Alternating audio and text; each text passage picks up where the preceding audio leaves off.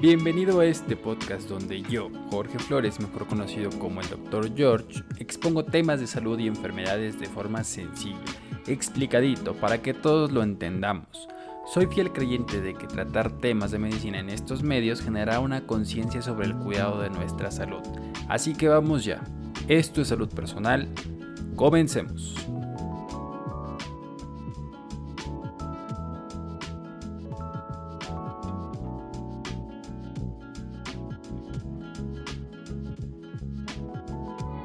Hola, hola, queridos seguidores de este podcast. El día de hoy te traigo un episodio de mucha importancia para las personas que viven con diabetes, ya que la monitorización continua de la glucosa en sangre es un factor fundamental para un correcto manejo de la diabetes.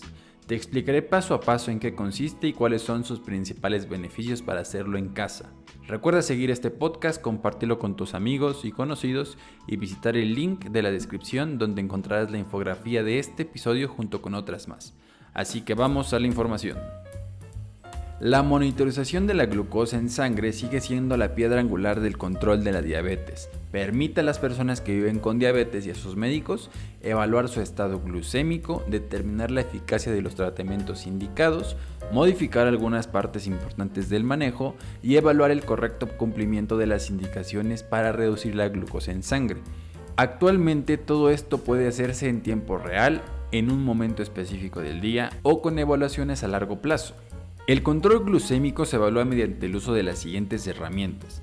La medición de la hemoglobina glicosilada, la monitorización continua de la glucosa en tiempo real y la monitorización de la glucosa en sangre de manera intermitente y de uso profesional. A continuación te explicaré cada una de ellas. Ahora bien, iniciemos por saber qué es la hemoglobina glicosilada. La hemoglobina es una proteína que circula en los eritrocitos o células sanguíneas, a la cual puede unirse la glucosa que circula libre en la sangre mediante un proceso que se conoce como glicosilación proteica, que en términos terrenales significa que a las proteínas que circulan en la sangre se les puede unir glucosa para su transporte de un punto a otro.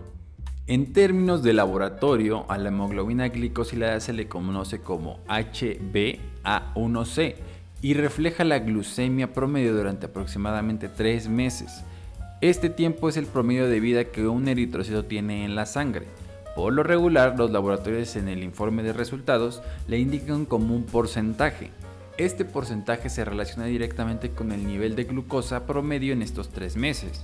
De hecho, existe una tabla hecha por la Asociación Americana de la Diabetes que indica que una hemoglobina glicosilada de 5% es igual a 97 miligramos sobre decilitro, considerada como normal, o una hemoglobina glicosilada de 10% corresponde a 240 miligramos sobre decilitro en promedio, que se considera alterada.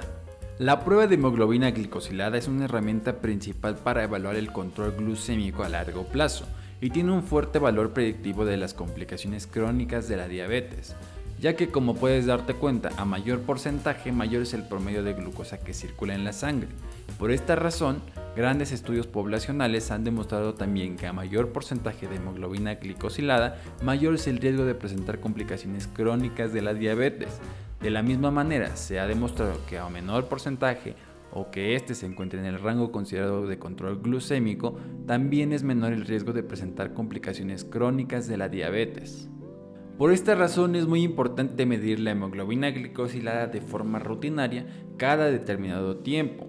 La Asociación Americana de la Diabetes y otras guías internacionales de diabetes recomiendan su medición al momento del diagnóstico de diabetes, cuando se inicia un nuevo manejo médico, por ejemplo la implementación de insulina o algún otro medicamento, también cada seis meses si se ha alcanzado y mantenido los objetivos glucémicos de los pacientes y cada tres meses en los pacientes inestables o las personas que no logran alcanzar sus objetivos con los ajustes del tratamiento implementados.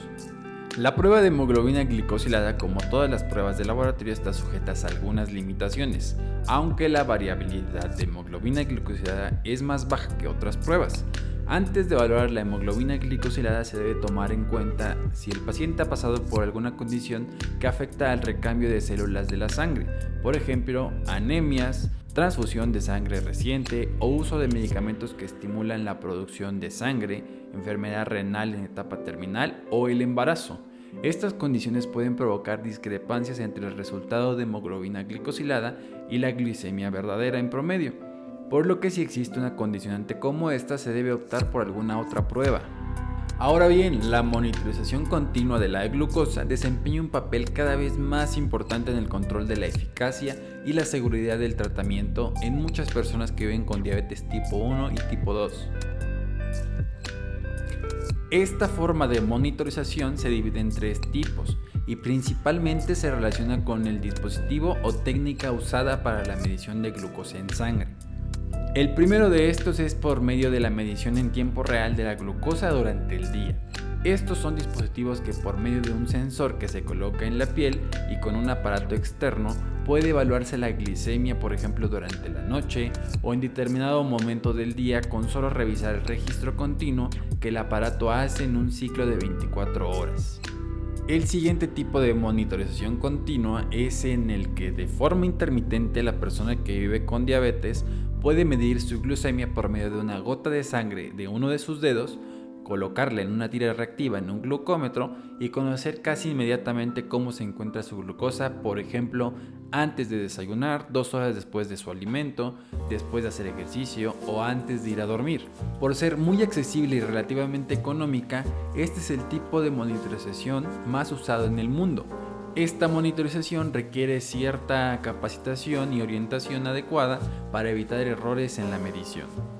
Y por último, el tercer tipo es de uso clínico y es el que se usa en laboratorios clínicos y que permite la medición de la glucosa en una muestra de sangre venosa o arterial en un momento indicado, como en el ayuno o después de una carga de glucosa vía oral, que por ejemplo se usa para medir la tolerancia oral a una cantidad de glucosa que tiene el cuerpo, cuando por ejemplo se quiere llegar al diagnóstico de diabetes gestacional. Cada uno de estos tipos de monitorización glucémica tiene sus ventajas y desventajas. De igual forma, tienen sus indicaciones o recomendaciones para su correcta evaluación. La monitorización continua intermitente y en tiempo real son las que las personas que viven con diabetes tienen a su alcance y muchas veces se recomienda que implementen como medida de automonitoreo continuo. Ahora bien, ¿cuáles son los beneficios de un automonitoreo de la glucosa sanguínea? Principalmente son dos beneficios demostrados en grandes estudios poblacionales. El primero es que se reduce importantemente los episodios de hipoglucemia nocturna o después de la aplicación de insulina. Y el segundo es que se mejora el control a largo plazo de la glucosa, valorado con las mediciones de hemoglobina glicosilada, evitando con esto la pronta aparición de complicaciones crónicas de la diabetes. El automonitoreo continuo de la glucosa sanguínea principalmente debe indicarse en tres situaciones. La primera es al momento del diagnóstico, con la finalidad de que la persona que vive con diabetes conozca cómo su cuerpo está reaccionando a los cambios en la glucosa sanguínea que el manejo indicado provoca, llámese terapia farmacológica, patrones alimenticios implementados o la actividad física. El segundo motivo es cuando se implementa un cambio en el manejo actual, por ejemplo la implementación de terapia con insulina, esto con la finalidad de identificar el efecto de la dosis o identificar episodios de hipoglucemia. Y el tercer motivo es cuando no se han alcanzado los objetivos glicémicos establecidos, esto con la finalidad de intensificar el manejo y lograr los objetivos de forma segura.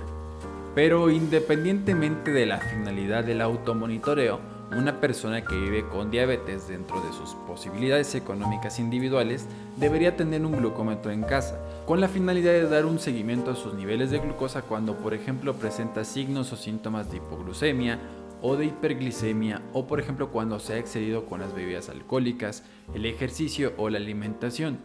Esto llevará al afectado a hacer conciencia de cómo su cuerpo está reaccionando a estas situaciones y con esa base actuar con conductas positivas que ayuden a mejorar su perfil glicémico diario, siempre de manera segura y consciente.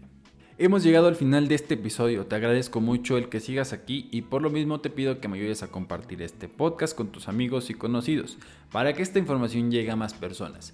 Si tienes algún comentario o duda sobre algún tema en específico, envíamela a mis redes sociales. En Facebook, Instagram o TikTok me encuentras a mí como Dr. George y a este podcast como Salud Personal.